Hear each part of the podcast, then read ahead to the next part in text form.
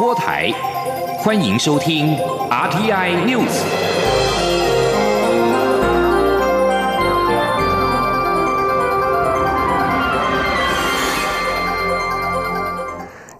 各位好，欢迎收听这节央广主播台提供给您的 RTI News，我是陈子华。台博旅游泡泡首发团在今天在中央流行疫情指挥中心指挥官陈时中的宣布，全机一百二十三人 PCR 裁剪全是阴性之后，在两点三十分顺利出发，在国际疫情依旧严峻之际，为台湾的防疫史留下了难得的记录。记者向任翔、刘品希的报道。台博旅游泡泡首发团一号下午两点三十分自桃园国际机场起飞，首发团共有一百名旅客。旅客一早八点三十分就集合报道，每个人雀跃的心情全写在脸上。九点开始依序排队裁剪，裁剪后便到专属休息区等待。指挥中心在桃机设立前进指挥所，指挥中心指挥官陈时中跟交通部长林佳龙一早九点便前往听取简报，并实地视察旅客动线跟裁剪规划。此外，首发团班机也搭载来台访问的博流总统会树人访团回国。会数人大约九点四十分抵达桃机，在陈时中跟林佳龙的陪同下裁剪，神情显得轻松愉快。旅客陈先生表示，等了很久，终于可以出国，心情很好。对于提早六小时报到裁剪，一点也不觉得累，心情很好，就像是回到疫情之前还可以自由飞翔的日子那种感觉。会觉得很辛苦吗？因为这次裁剪等于是六小时前就来机场。不会不会，因为这是规定，我们要按照规定走。旅客陈小姐也说，能够出国的心情太高兴了。觉得今天很累啊，就难得出来玩，可是要提早六小时就要过来才。哎，不会，因为是呃疫情之后的第一次，嘿，还好。回味很久，然后出国心情怎么样？哎，很高兴。太高兴了！原定所有裁剪结果十二点三十分出炉，但十一点多就陆续完成。陈时中十二点便在桃机现场宣布，一百名旅客以及二十三名博流外交使节团的 PCR 检验全是阴性，可以顺利办理出关手续。这样的结果也让陈时中松了一口气。那我们的想定是百万分之一，哦的不可能。万一有发生的时候，我们该要怎么样做，哦才能够在最小伤害之下，哦能够让检疫做得很完整。好，所以当然很高很高兴哈。虽然我虽然想说一定是安全的了哈，可是这事情应该是也不见得就是一定是了哈。不过经过验证哈，那就是一定是安全的。陈时中说，整个检验的时间比表定快了四十五分钟，这次算是演练，下次应该就可以更顺利快速。他也笑说，等到疫情过后，自己也会想要出国看看美景。央广记者杨仁祥、刘品熙在桃园机场的采访报道。而另外率团来访的波流总统会述人，在今天也和台博旅游泡泡的首发团是搭乘了同班机返回博流。他在登机前表示，此行收获丰富，台博伙伴关系也因此往前推进，而且是邦谊稳固。同时，他也期待更多台湾的旅客造访博流，因为博流很安全，更希望未来台博直飞航线能够像台北往返高雄一样的简单。美国总统拜登上任之后，对于中国跟台湾的态度没有太大的改变。国安局局长陈明通今天在立法院答询的时候表示，北京政权要挑战美国在亚洲甚至全世界的结构性的优势。美国前总统川普以及拜登发觉这个局势，因此联合亚洲民主国家。他并且指出，虽然领导人更迭对结构有些影响，但是有限，把结构看清楚就不用担心。记者欧阳梦平的报道。国安局长陈明通今天在立法院外交及国防委员会报告近期美中台三边关系及周边海域情势发展对我国安影响，并被质询。无党籍立委林长佐质询时指出，原本各界预测美国总统拜登上台后，虽然会维持抗中态势，对台湾的态度却会趋于低调或模糊。但是从驻美代表肖美琴获邀出席就职典礼、台美签署海巡备忘录，到日前美国驻博流大使来台等动作。来看，拜登的对台政策是否未必会维持低调，而是往前推进。陈明通认为，亚洲整体局势要从方法论研究，这是结构性问题。北京政权这个区域性威权国家崛起，要挑战美国在亚洲甚至全世界的游戏规则。当美国及亚洲周边的自由国家看到这个结构性问题，看到中国这个威权国家要变成亚洲的领导者，当然会团结起来抵抗这种政权的压力。这不会因为领导人而有所改变。他说。所以，这个结构咱也看会清楚，就免担心讲是不是川普总统变做拜登总统，是不是啊？日本的首相哦，对阿贝变到今麦正以为，这其实个人对结构的影响啊是有，但是较有限。所以，咱也对结构去看清楚，就了解问题所在，就免想过担心。另外，国际间传出抵制二零二二北京奥运，台湾是否跟进？陈明通在答复国民党籍立委江启臣质询时表示，国际社会对这个议题有些声音，但是国安局是情搜请研单位，不负责政策的决定，我国政府也还没有做出决策。至于判断是否抵制的标准为何？陈明通表示，必须有进一步情资才能研判，现在说还太早。江启臣也问到，中国片面禁止台湾凤梨销往中国后，两岸之后是否还会有类似的情况发生？陈明通指出，这个议题并未扩散，就国安局掌握的情资，大概就单纯锁定凤梨。至于两岸是否会掀起贸易战？陈明通认为应该不至于，因为台湾有出口太多东西是北京所需要的。中央广播电台记者欧阳梦平在台北采访报道。而另外一方面，陈明通也表示，由于外界的不断升高对中共涉及主权议题的压力，再加上今年是中共建党百年，明年召开二十大，将升高中共和外部冲突的风险，恐怕增加我国安运处的压力。香港一传媒集团创办人李志英以及民主党前主席李柱铭等七人，因为前年中参加反送中运动集会跟游行，在今天被法院裁定组织以及参与非法集结罪名成立。而对此，陆委会在今天回应表示，对于香港民主人士的处境以及香港情势沉沦至此，感到无比的沉痛。陆委会严正的谴责所有打压不同的意见、残害民主人权的作为，即便当权者企图在香港。扩散寒蝉效应，也无法阻挡普世价值的大势所趋。记者王兆坤的报道。陆委会副主委邱垂正表示，黎智英等人都是长期从事香港民主运动、令人敬重的人物。相关方面先剥夺他们的集会游行权利，现在又对他们和平理性表达诉求予以定罪。我方对香港民主人士的境遇以及香港情势沉沦至今日如此严峻地步，感到无比沉痛。邱垂正说：“本会严正谴责所有打压不同意见、残害民主人权的作为，即便当权者企图在香港扩散寒蝉效应，也无法阻阻挡普世价值的大势所趋。”美国国务院送交国会的香港政策法案报告确认，香港不再拥有高度自治。邱垂正指出，我方会持续注意相关情势发展。并检视研修现行涉港法规，评估事实，进行必要的应应措施。关于近日有关“九二共识”、一中原则等话题，邱水正表示，任何高度敏感性的两岸政治议题，需整体考量中共对台意图、国内外情势、台湾内部民意。目前台湾民意高达八成以上，对于中共单方设定的一中原则、一国两制的框架，并不接受。中共霸权扩张及对台侵略野心是威胁台海和平的根源。呼吁北京当局正视两岸现实与台湾民意，放弃单方设定的政治框架与军事威吓，才能创造两岸良性互动发展。邱垂正强调，我们不想在九二共识持续纠缠下去，国内没有共识，两岸也没有共识。中央广播电台记者王兆坤台北采访报道。而另外，总统府发言人张敦涵则是回应表示，总统府将会持续关注后续的发展，并且对于北京当局继续侵害香港的民主跟人权、限缩香港人民集会游行权利的作为，表达高度的遗憾跟谴责。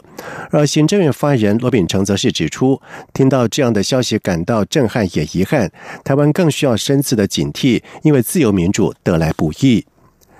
接下来我们来看台北股汇市在今天的表现情形。台积电股价在近期表现是相当的闷，不过在今天清明长假前最后一天的交易日突然的回神，股价中场是上涨了十五元，重新站回六百元的大关。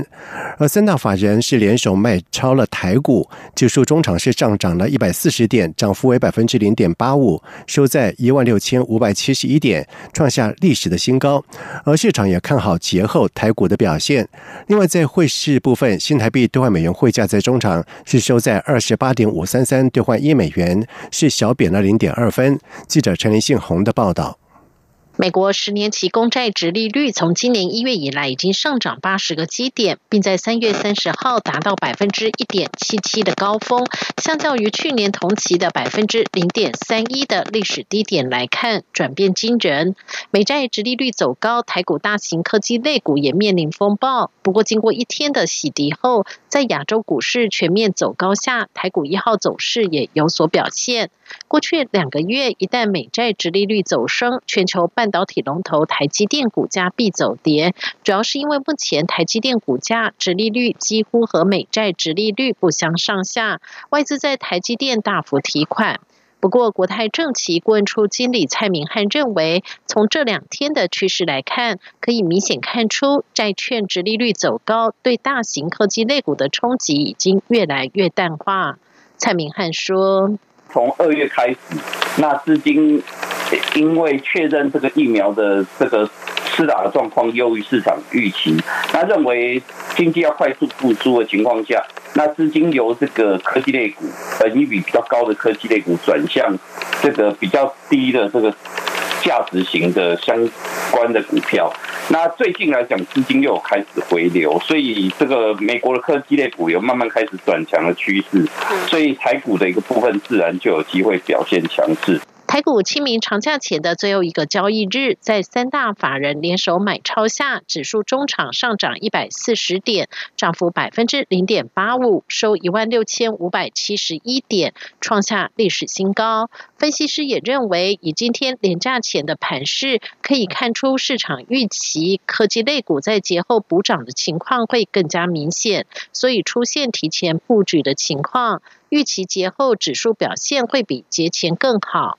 富兰克林华美第一副基金经理人周淑璇也认为，经济基本面成长不变，加上美国政府通过再次扩大救市一点九兆美元方案，市场资金充沛下，仍有利于股票市场表现。预料第二季台股仍有机会向上垫高，挑战前波高点，但也提醒投资人应该留意美国公债殖利率与美元走势的表现，将影响市场后续资金流向。中央广电台记者陈琳信鸿报道。在外电消息方面，菲律宾军方在今天表示，他们在南沙群岛九张群礁部分地物上发现非法的人造设设施。在面对中国在南海动作频频，菲美国安高层通电话的时候，同意将密切配合应对南海的挑战。菲国军方在今天发布声明表示，菲律宾武装部队持续在西菲律宾海巡逻，以保护我们的主权跟主权权利。声明当中指出，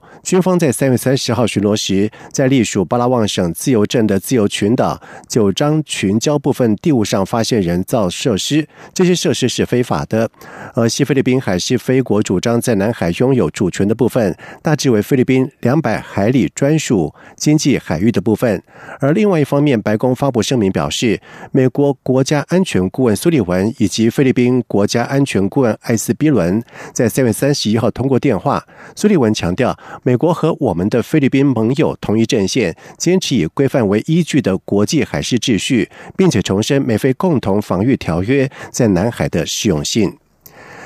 缅甸遭到军方罢黜的民选领袖翁山苏基，在今天准面临一场法庭的审听。在此之前，联合国特使已经警告，在军方强力镇压民主抗议活动之下，缅甸有陷入内战的危险，而且可能将出现一场迫在眉睫的血洗屠杀。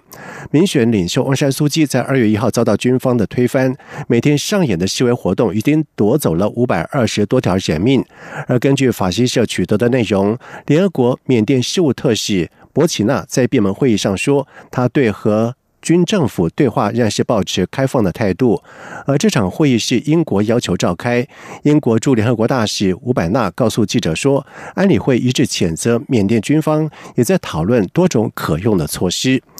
以上新闻由陈子华编辑播报，这里是中央广播电台台湾之音。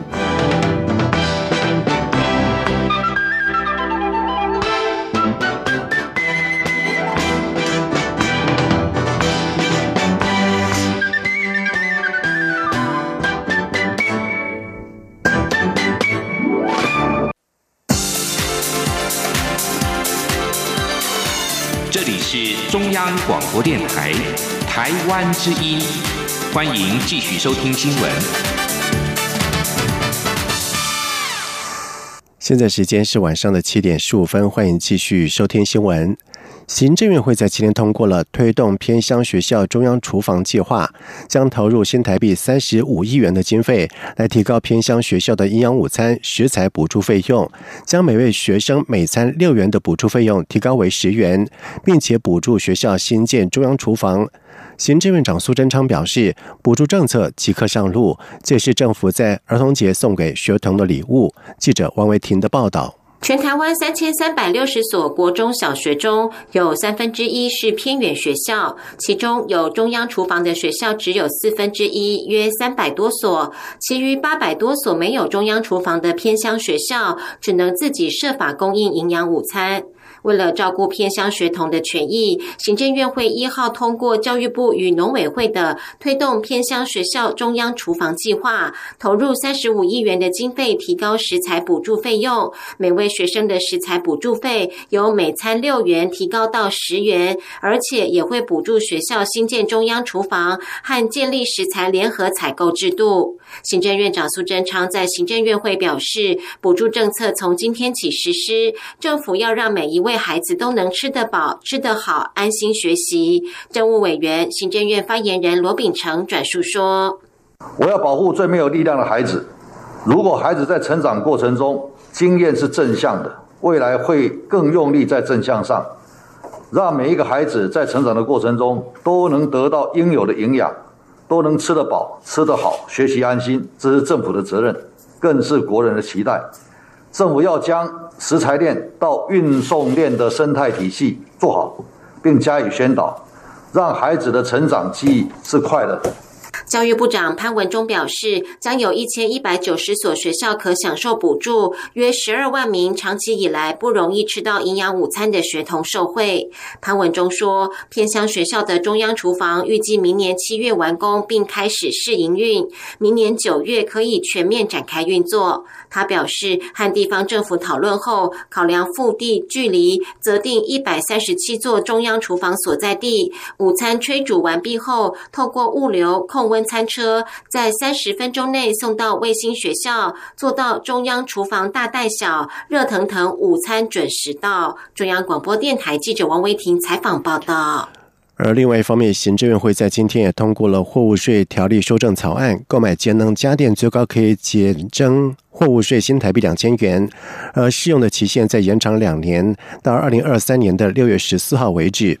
行政院长苏贞昌表示，节能家电优惠从二零一九年六月实施到现在，对促进节能减碳成效卓著，一年省下了四亿度的电，相当于减少了二十二万公吨的碳排放，同时也减轻了民众的负担。而这次的修法将会优惠再延长两年，持续鼓励民众，鼓励节能电器，既环保又。省钱。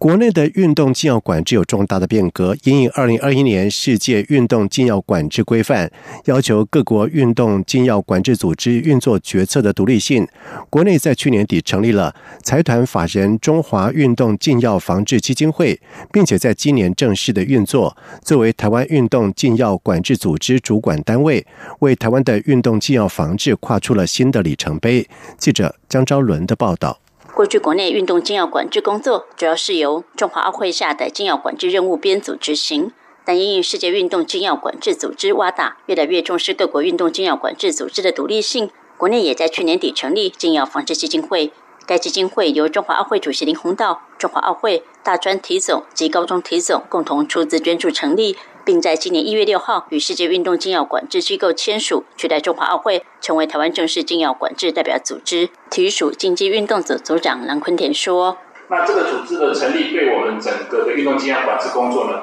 可以通过整个国呃国际的一个标准跟接轨哈。体育署，为了配合整个的一个运动禁药管制工作一个呃的这个单位的成立。”所以，我们特别呃，在我们运动禁药管制办法当中，当初的一个呃，这个管制单位是奥会。那我们同时配合这个组织的成立，也修订了我们的运动禁药管制办法。那这个部分对于我们整个台湾的一个运动禁药是一个新的里程碑。禁药防治基金会执行长黄启煌指出，基金会成立后，除了承接既有的禁药检测，更重要是加强选手预防教育，提供选手充分资讯，避免违反规定。黄启煌说。抓到他们违规不是我们的目的，我们的目的是不要让我们的选手违反规定，要保护我们运动员的一个立场，而不是单纯说我抓到你我好高兴。不是的，我们是希望我们选手因为充分的了解而不要犯错，这才是我们呃运动经验防上面最高的一个精神。黄秋光表示，基金会在三月初正式运作后。目前已经着手四月的全中运以及五月的全大运两场全国综合性运动会的禁药管制计划，并在赛前进行五场次的运动禁药管制人员讲习会及换发证照，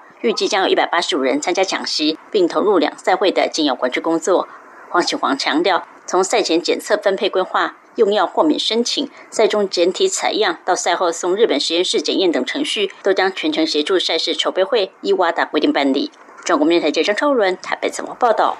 而另外一方面，配合东京奥运资格赛的启动，代表国家出国参赛的选手被列为 COVID-19 疫苗公费接种优先的施打对象。目前第一波已经有五十五人完成了施打，第二波也正在近日启动。体育署经济组长赖坤田表示，最近一批已经有八种运动六十四人完成了首剂的 A Z 疫苗的接种，其中棒球项目有十四人，主要是准备要出国勤搜的教练团以及工作人员。另外，中央流行疫情指挥中心在今天宣布新增六例俗称武汉肺炎 （COVID-19） 的境外移入病例，分别是从巴拉圭、爱尔兰、阿拉。博联合大公国、菲律宾以及印尼入境，而根据指挥中心的统计，截至到目前，国内累计有一千零三十六例的确诊，分别为九百二十例境外移入、七七例本土病例、三十六例敦睦舰队、两例因航空器感染以及一例不明。另外一例，也就是按五三零移除为空号确诊干当中有十人死亡，九百八十三人解除隔离，四十三人住院隔离当中。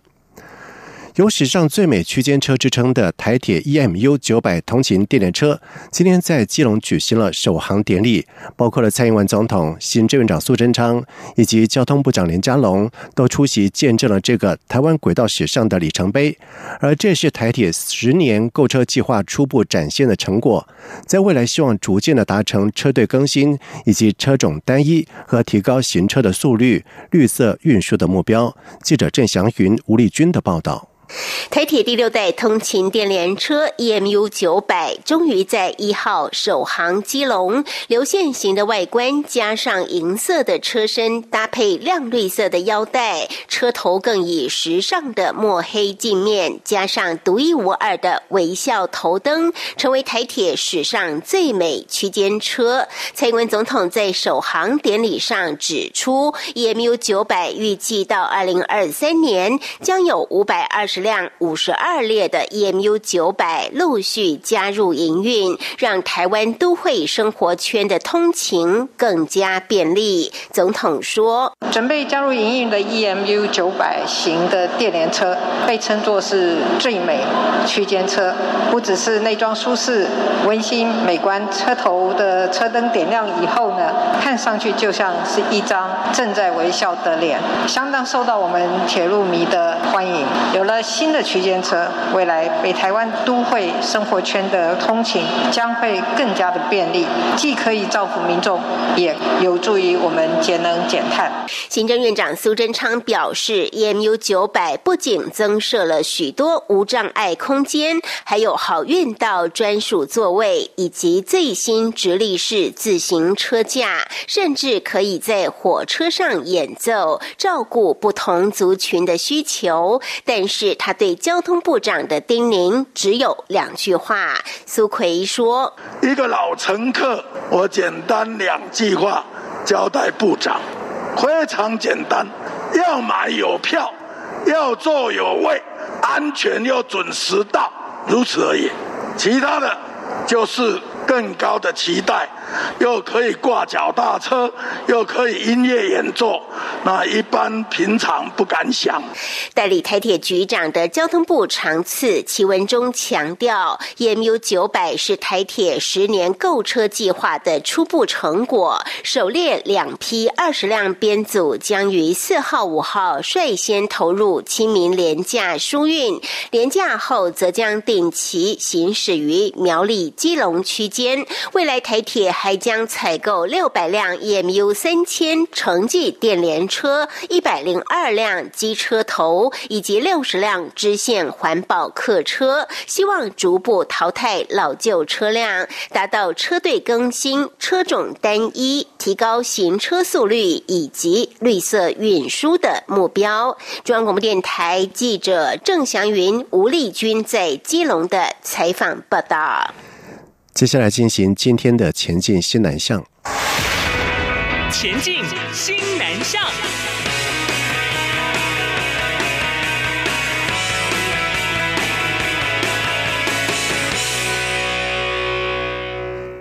新北市新著名华语学习支持计划在上个礼拜获得了国际福伦全球奖助金新台币两百万元，将用来编撰新北市新著名华语学习基本教材。而根据编辑团队表示说，这套教材总共有三册，是采取螺旋式的学习，而每册是都围绕在幸福家庭、快乐工作以及美好环境三大单元以及九个主题，主要是要让新住民学到最潮而且又最生活化的内容。而教材也预计在六月出炉。记者陈国维的报道。新北市教育局编撰新著名华语学习基本教材，担任编审委员的新北市平顶国小校长欧雅美表示，新北市有非常多的新住民，对有些学员来说，如果透过教育部原本编的相关教材学习华语，会感到比较难，所以新教材将聚焦基础教育，并着重对话的部分，全部共有三册，规划一年分三期学完。